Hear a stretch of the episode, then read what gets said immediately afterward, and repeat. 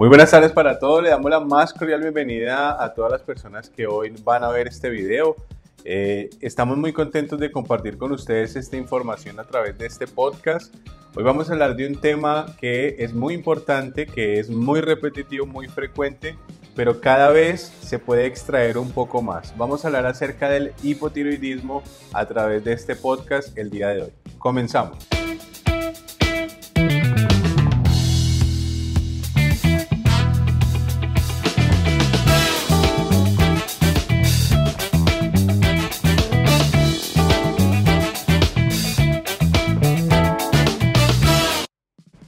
Hola, hola, hola. Estamos acá con Ernei Suárez en esta tarde. Vamos a, transmitirles a ustedes el mayor conocimiento que podamos durante estos minutos. Bienvenido, Ernei. Un gusto saludarlo. Doctor Julián, muy buenos días. Un gusto saludarlo. Estamos aquí, pues, para realizar las preguntas, como ya llevamos eh, haciéndolo hace dos episodios de, de los podcasts. Y, doctor, eh, compartir con usted siempre sus conocimientos, pues nos va a ser de mucha utilidad para todos. Un gusto saludarlo. Bueno, muy bien. Eh, vamos a ver este tema que es muy importante, es el, tema del hipotiroidismo. Es como casi siempre decimos, eh, es casi la otra pandemia porque está extendido a lo largo del planeta de una manera impresionante. Muchas personas hoy en día tienen hipotiroidismo y, y lastimosamente una gran cantidad de personas que tienen hipotiroidismo todavía no han recibido el tratamiento correcto y tienen, a pesar de tomar medicación para la tiroides, muchísimos síntomas del hipotiroidismo, dentro de ellos el aumento de peso. Eh, Ernei, ¿qué, nos puede usted contar de lo que los, las personas que nos siguen en las redes han preguntado para compartirlo aquí entre todos? Eh, sí, doctor, eh, como usted lo dice, muchas personas a, a, nivel mundial padecen de esto. Según las estadísticas, casi 200 millones de personas. Pero lo más triste, doctor, es que casi el 50% de esa cantidad no saben que tienen hipotiroidismo que sufren de tiroides. Entonces, doctor, para empezar desde el principio, las personas que aún no conocen de este tema, doctor, ¿qué es la tiroides y cuál es su función? Bueno, muy bien. Eh, cuando hablamos de eh, la glándula tiroides, estamos hablando de eh, un conjunto de células que se reúnen y entre todas forman el tejido glandular tiroideo. ¿Dónde se ubica? Esa glándula se ubica aquí en el cuello, tiene una forma como de mariposa, y eh, tiene como la, particularidad que está formada como en especie de folículos, ¿sí? y, dentro de esos folículos eh, se, empiezan a formar lo que se llaman las hormonas tiroideas. Eh, digamos que de alguna manera es una de las glándulas que utiliza el yodo en mayor cantidad en todo el cuerpo para fabricar ese tipo de hormonas. Es una hormona que está fabricada precisamente a partir de yodo, pero también intervienen muchas otras vitaminas y minerales en el proceso de formación de esa hormona.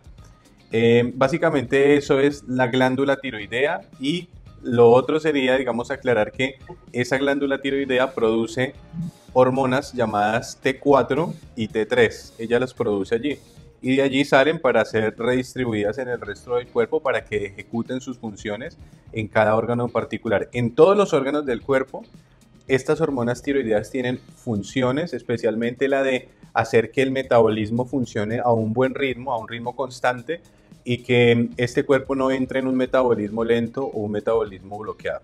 Bien. Bien, doctor. Eh, otra pregunta que, que, también es importante, doctor. ¿Cuáles, ¿Cuáles serían los principales síntomas de una persona que está iniciando con tiroides o que tiene principios de hipotiroidismo? Bien, Ernei, cuando una, una, persona ya empieza a tener síntomas de hipotiroidismo, eh, la verdad es que todavía no está instaurada la enfermedad. Por lo general pasa un tiempo entre que la persona empieza a sentir los primeros eh, síntomas y signos del hipotiroidismo hasta cuando ya esta enfermedad se instaura completamente. Entonces es, es, cuando llamamos que estas personas tienen lo que se conoce como una función tiroidea baja o una baja función tiroidea. Entonces estas personas eh, quizás todavía no entran en una depresión, que es uno de los síntomas del hipotiroidismo, o quizás su cabello, sus uñas, su piel todavía no está seca ni quebradiza, eh, quizás todavía no están ganando peso como ya ocurre en el problema del hipotiroidismo cuando está sentado, eh, pero sí empiezan a notar como algunos, algunos de estos síntomas empiezan a aparecer uno que otro, ¿cierto? Muy esporádicamente. Eh, la persona ya no tiene el mismo ánimo, no tiene la misma alegría, la misma fuerza para hacer las cosas. Eh, son personas que, digamos, están comiendo lo mismo que han comido toda la vida, incluso comen menos que antes, pero se ve como esta comida que están comiendo empieza a engordarlos de una manera más fácil, empiezan a tener tristezas, eh, ya el cabello no crece igual de rápido, la piel comienza a ponerse un poco más seca, las uñas se rompen eh, y se empieza a retener bastante líquido en el cuerpo, la temperatura es muy bajita, eh, sienten frío constantemente. Digamos que hay muchos, muchos síntomas que empieza a dar la baja función tiroidea y que ya cuando la persona tiene un hipotiroidismo prácticamente que tiene todos estos síntomas que yo les acabé de mencionar. Y bueno, uno de ellos, que precisamente es el tema que nosotros siempre hablamos, es el aumento de peso y la dificultad para perderlo. Porque estas personas entran en lo que se conoce como un metabolismo lento. Y algunas, cuando ya es muy avanzado este problema, entran en metabolismos bloqueados. Bien, doctor. Eh, doctor, según las estadísticas, a la mujer le da ocho veces más eh, hipotiroidismo, sus temas de tiroides, sabiendo que el hombre y la mujer tienen esta misma glándula, ¿por qué afecta más a la mujer que al hombre? Bien, eh, digamos que hormonalmente la mujer eh, sufre una serie de cambios más fuertes que el varón durante toda su vida.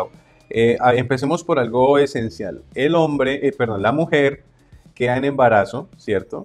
Y durante ese embarazo su nivel de hormonas tiroideas tiene que trabajar a marcha forzada para hacer que ese bebé que viene en camino crezca. Entonces ahí ya hay un desgaste, ¿cierto?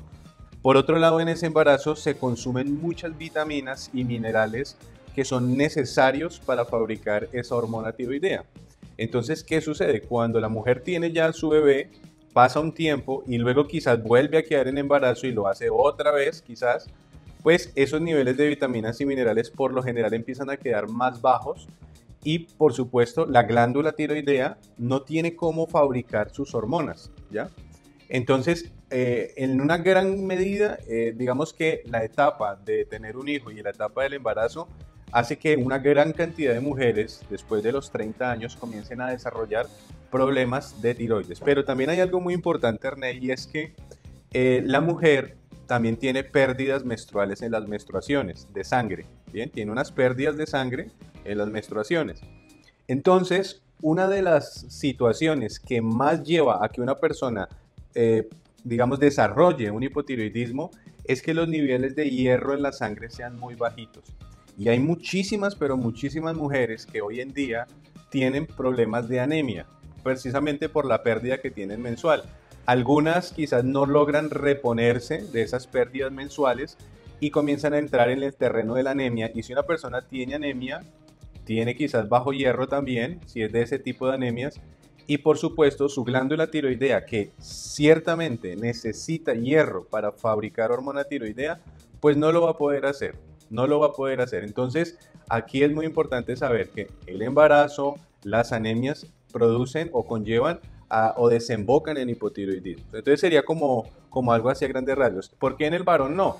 En una parte porque el varón no tiene el mismo desgaste que tiene la mujer durante el embarazo en cuanto al consumo de sus vitaminas y minerales.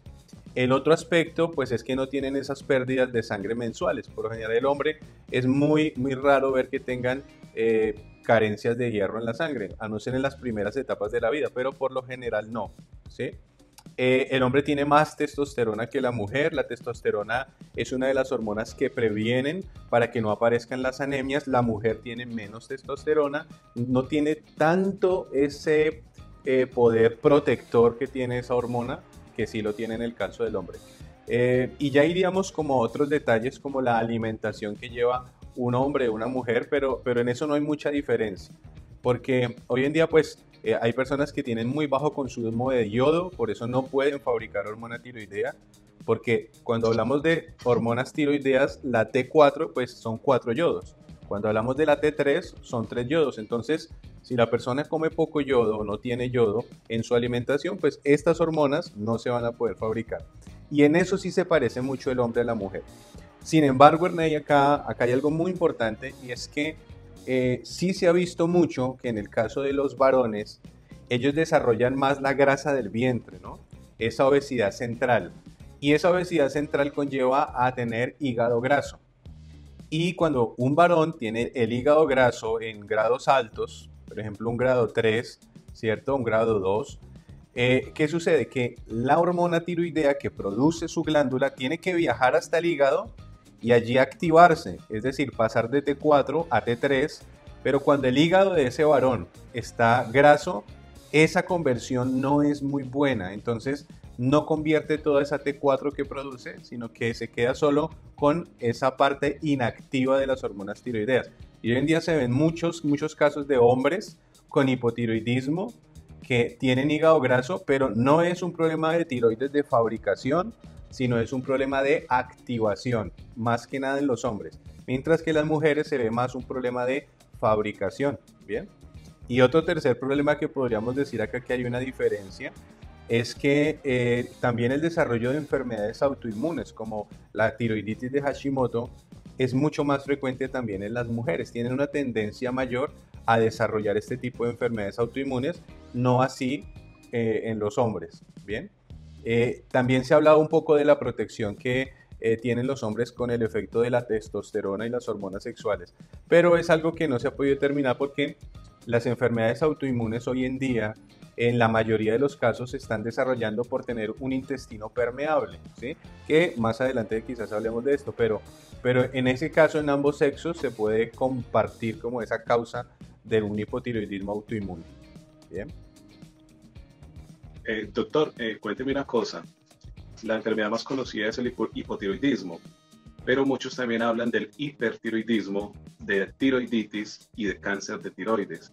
Doctor, ¿cuál es la diferencia de esos cuatro eh, problemas de tiroides? Bueno, digamos que uno podría clasificarlos, sin, sin, poner antes que nada nombres, podríamos clasificarlos entre, eh, en varios escalones de causas o de orígenes. A mí me gusta más que quizás ponerles un nombre a la enfermedad, es eh, ponerles un escalafón en cuanto a lo que la originó.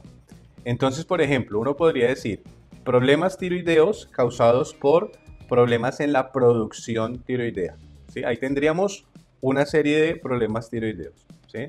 Eh, el segundo escalafón o el segundo lugar que podríamos decir es que haya un problema de transporte de esa hormona, porque se produce aquí, pero tiene que unirse a algunas proteínas y, viajar por la sangre. Eh, y en el transporte también hay problemas, porque, por ejemplo, si una mujer tiene exceso de estrógenos, esos estrógenos pueden llegar a competir con la, misma, con la misma hormona tiroidea. Eso es una manera como de decir que en el transporte de las hormonas también puede haber problemas.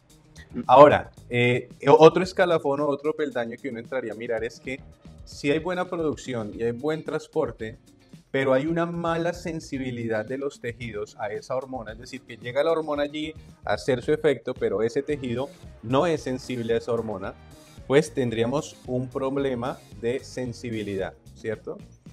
Eh, y habría otro escalafón más allá que sería la parte de la detoxificación, porque cuando ya la hormona ya ha hecho su efecto, hay una parte de esa hormona que se tiene que desechar y eliminar pero algunas veces, algunas veces no hace ese proceso y comienzan a haber ciertos acumulamientos en el cuerpo que se vuelven tóxicos. Entonces, uno entra, hablando esto eh, referente a la medicina funcional, a mirar estos cuatro escalafones, a ver en qué, en qué lugar está esa persona, en qué momento está ocurriendo su problema o la causa o el origen de este problema. Ya después de que uno ha identificado esto, bueno, uno entra a ver si la persona tiene funcionando su tiroides de más ¿cierto? O si la tiene funcionando muy poco, por decirlo de alguna manera. Entonces, cuando hablamos de más, cuando la, glándula tiroidea está funcionando a, un ritmo muy, muy, muy acelerado, hablamos de un hipertiroidismo. Hiper significa como, como decir mucho, como bastante, ¿cierto? Hipertiroideo, entonces es una producción más alta, una función más alta.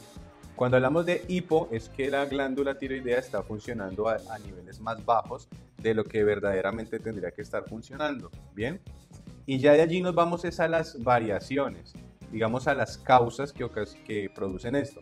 Entonces estamos hablando ya de problemas autoinmunes, es decir, cuando el cuerpo se ataca a sí mismo.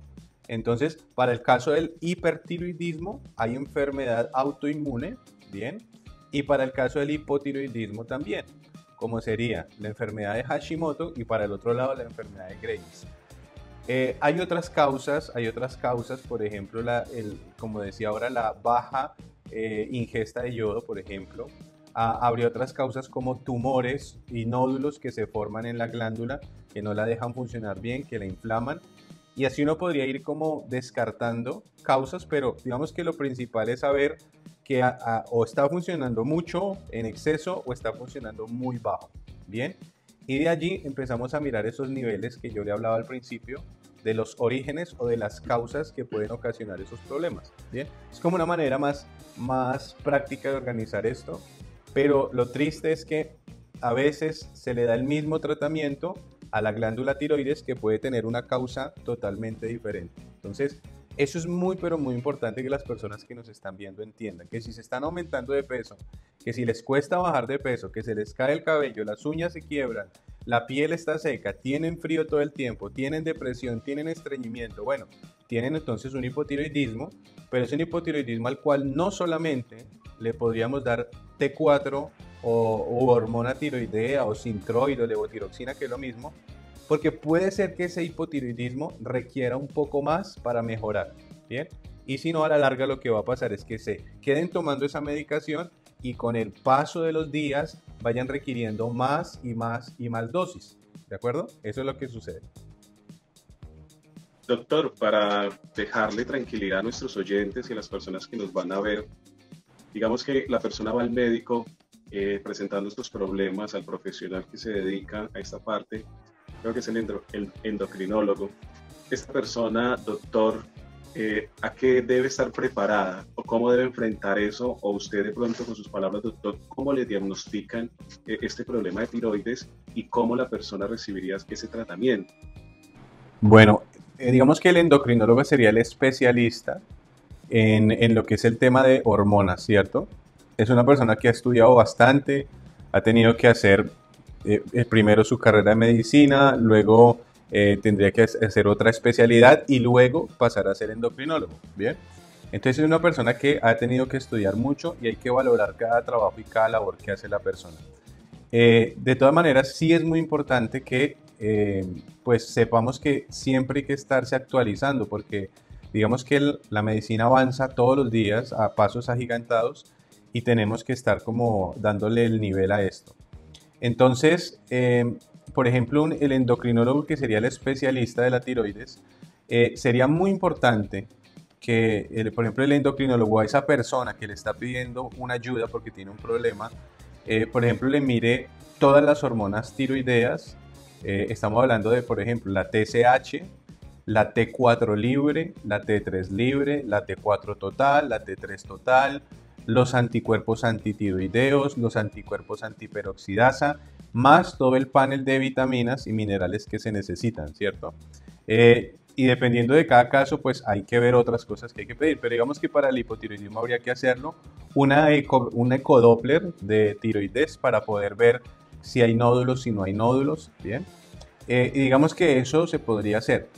El, ¿Qué es lo que yo he visto en la práctica durante estos años? Es que a veces hay personas que sí han ido al endocrinólogo y el endocrinólogo, digamos que por una razón, no de él, sino de un sistema de salud que no le permite pedir cierta cantidad de análisis si los que pide primeramente no salen mal.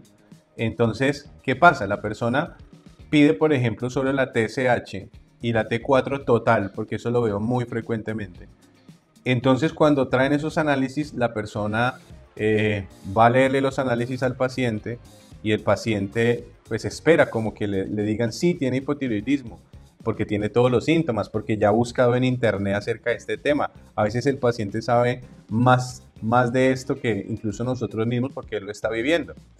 Entonces espera que el médico le diga que tiene hipotiroidismo y que empiecen a tratarlo, pero se lleva la grande sorpresa de que le dicen no, este análisis está muy bien, tienes la TSH bien y la T4 total bien.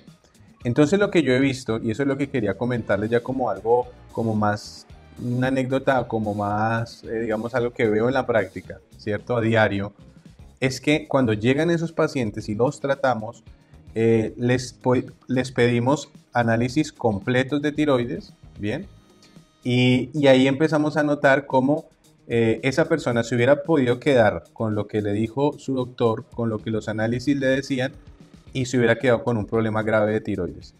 Empezamos a mirar las otras hormonas y los anticuerpos y aparecen las sorpresas. La persona, por ejemplo, tenía una tiroiditis de Hashimoto o tenía un hipotiroidismo a expensas de la deficiencia de T3, por ejemplo, y, y esa persona hubiera quedado sin ese diagnóstico y sin tratamiento. Entonces, siempre que se vaya a hacer un análisis de tiroides, lo ideal es que se haga completo.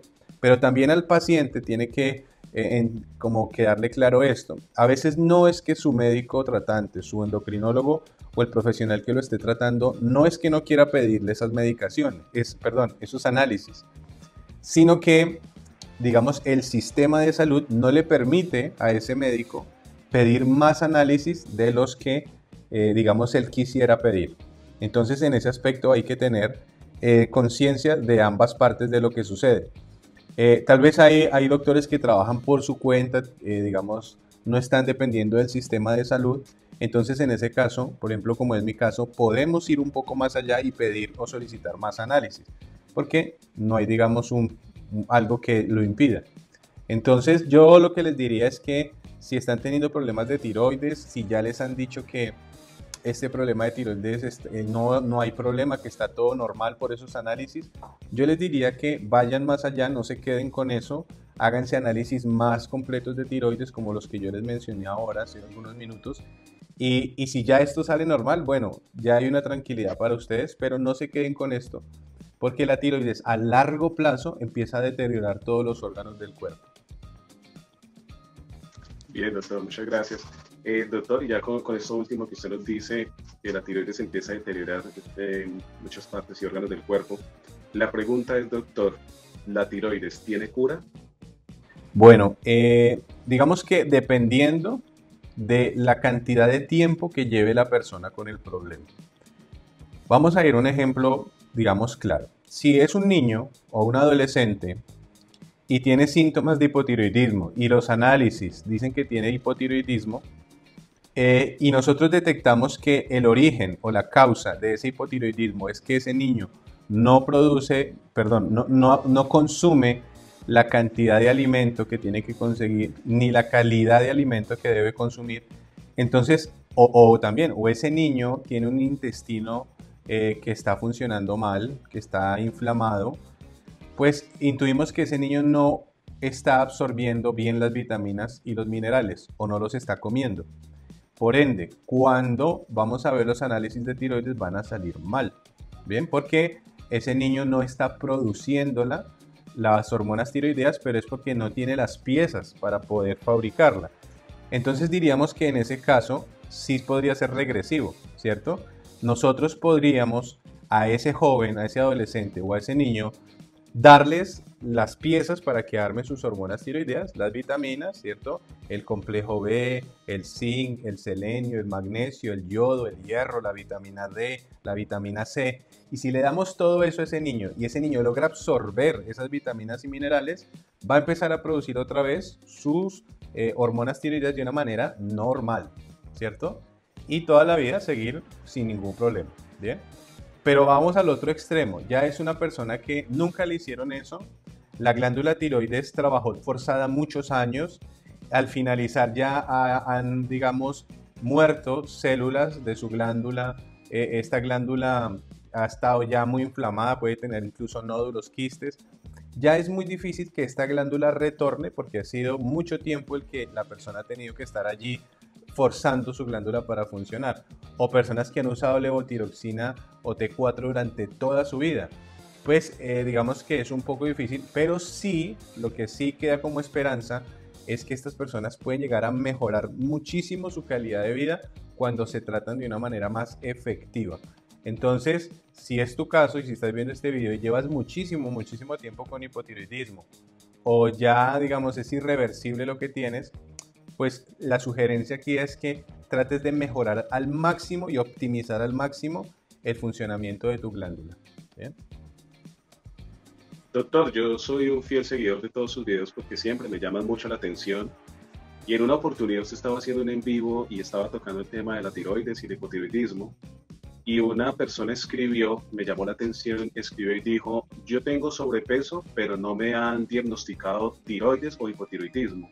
¿Usted qué nos podría decir, eh, doctor, de esa pregunta? Bien, eh, bueno, ahí habría que ver cada caso en particular porque digamos que una persona que tiene problemas de peso eh, no siempre es por un problema tiroideo, ¿sí? Puede tener un problema de, peso solamente porque come un poco más o porque tiene resistencia a la insulina o porque tiene cortisol elevado o, estrés eh, o porque quizás sí tenga un hipotiroidismo que no ha sido tratado. Eh, entonces, ¿qué es lo que uno hace en estos casos? Uno lo que vea eh, o cuando habla la persona lo que mira es qué síntomas o signos tiene de hipotiroidismo. Si la persona tiene signos o síntomas de hipotiroidismo, lo que se hace es hacer un análisis completo, ¿bien? Y ahí determinar si la persona tiene o no hipotiroidismo. Pero, por ejemplo, el caso de esta persona que preguntó, eh, lo más probable es que ella tenga los síntomas, pero haya sucedido que quizás fue a su doctor o a su médico y por las cuestiones del seguro, del seguro de salud, del sistema de salud, solamente le pidieron unos análisis muy básicos y en esos, análisis, en esos análisis básicos salió que ella no tenía problemas de tiroides, ¿cierto? Y como lo explicaba anteriormente, esto a veces no es así. La persona sí tiene un hipotiroidismo, pero necesita más análisis para llegar a dar un diagnóstico más certero en cuanto a esto. Entonces, si es, si es el caso de esa persona que preguntó, también yo le sugeriría, no se quede con eso, no se quede con eso. Busque otro especialista o busque a alguien que le pida todo el panel tiroideo y que vaya un poco más allá e investigue más vitaminas, más minerales, el resto de hormonas y seguramente van a encontrar algo para poderle ayudar. Porque de lo contrario, si la persona se queda con eso de que le dijeron que estaba bien, va a terminar aumentando de peso 18, 20, 30, 40 kilos y ya estando allí, si es que le dan el diagnóstico, devolverse también va a ser un trabajo mayor. Entonces hay que actuar rápido para que la obesidad no se venga encima de nosotros y genere otra clase de enfermedades. Porque mucha atención a esto. Una persona que tiene hipotiroidismo va a ganar peso rápido y, el problema no es el peso, el problema es el exceso de grasa que tiene ya en sus tejidos que le va a ocasionar problemas de colesterol, de eh, hipertensión arterial, de diabetes, entonces ya quedaríamos con todas estas enfermedades más hipotiroidismo. Bien, doctor. Una, otra, otra pregunta también, doctor, que nos llama mucho la atención es la persona que tiene cáncer de tiroides, em, la cirugía que le hacen, ¿es eficaz o después en el futuro puede presentar otras complicaciones? Eh, cuando estamos hablando de cáncer de tiroides, pues digamos que ya el especialista allí lo que hace es determinar eh, si, el, si el problema está localizado en un lóbulo o en el otro o en los dos, atacó ya todos los, lóbulos, los dos lóbulos de la tiroides, y si además de eso se ha expandido a otros territorios del cuerpo. Entonces, ¿qué sucede? Pues dependiendo de cada caso hay una estrategia diferente.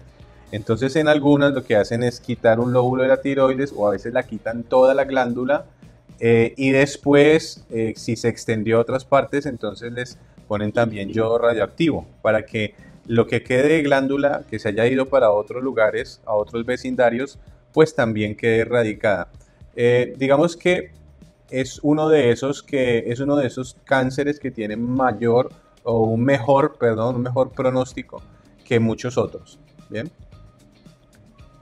Bien, doctor, y, digamos que una persona tiene que extraerle su, su glándula tiroidea, eh, ¿cómo haría esta persona para tener esos suplementos y que sus órganos y todo su cuerpo funcione, y sobre todo el metabolismo y no empiece a aumentar de peso? Eh, bueno, yo diría que esa persona tiene que eh, trabajar mucho en sus hábitos de vida, primero que todo. Esa es como la base, la base para que todo funcione bien. Entonces, que tenga buen sueño, que haga ejercicio, que duerma bien, que se alimente bien, que tenga buenas relaciones familiares.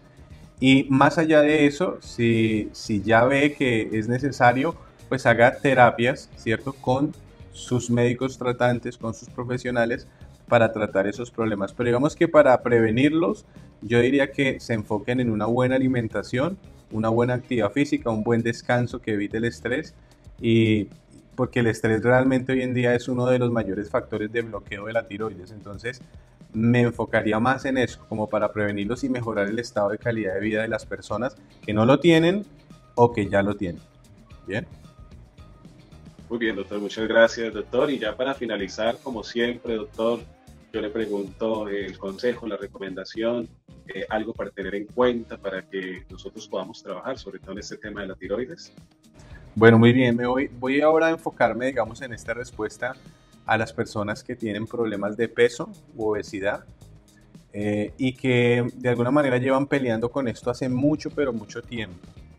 Eh, porque en la mayoría de los casos son personas que son incomprendidas o se sienten incomprendidas y eso les genera una grande frustración. Porque son personas que literalmente viven a dieta toda la vida, todo el tiempo, y ven como cuando comen un poco de más, eh, inmediatamente el peso se dispara, se va para arriba. Entonces eso es muy frustrante para la persona que tiene sobrepeso, obesidad y que además tiene hipotiroidismo. Entonces, a esa persona lo primero que le diría es que eh, no hay que angustiarse, no hay que, digamos, desesperarse porque hay opciones, hay salidas, hay soluciones, solamente que hay que buscarlas, ¿sí? Y no conformarse o quedarse en ese estado en el que están para prevenir que en un futuro se vayan a enfermar más. Entonces, yo lo que les recomendaría a esas personas es que eh, si están teniendo esos problemas de tiroides, busquen asesorarse de una persona que sepa y maneje muy bien estos temas de la tiroides. Eh, puede ser que sea un endocrinólogo, puede ser que sea otro tipo de médico, un médico de familia, un médico familiar. En este caso, pues les recomendaría buscar un médico funcional que les pudiera ayudar con esto y que, y que de todas maneras, em, a pesar de que tengan problemas de hipotiroidismo, siempre traten de llegar a su peso ideal o a ese peso saludable, a ese peso deseado. ¿Por qué? Porque el exceso de peso, el metabolismo lento o el metabolismo bloqueado es la puerta de entrada de muchísimas otras enfermedades que nosotros podríamos llegar a evitar. Entonces, les recomendaría, por un lado, a tratar ese problema tiroideo, pero por otro lado, a atacar ese problema de exceso de grasa, de obesidad o sobrepeso que tengan. Doctor, como siempre, muchas gracias por todas las respuestas, por dedicar su tiempo para que muchas personas entiendan y comprendan todos estos problemas que hoy en día están afectando tanto a hombres como mujeres, como se lo mencionaba también, doctor, a los niños. Es una lástima saber niños 8 o 9 años con problemas de tiroides. Pero bueno, doctor, teniendo todos estos conocimientos, seguramente la gente va a aprovechar al máximo y seguramente va a ir al médico para que hagan esos estudios. Doctor, como siempre, un gusto. Muchas gracias por compartir Esperamos el cuarto episodio, doctor, para seguir hablando de temas muy interesantes como el día de hoy.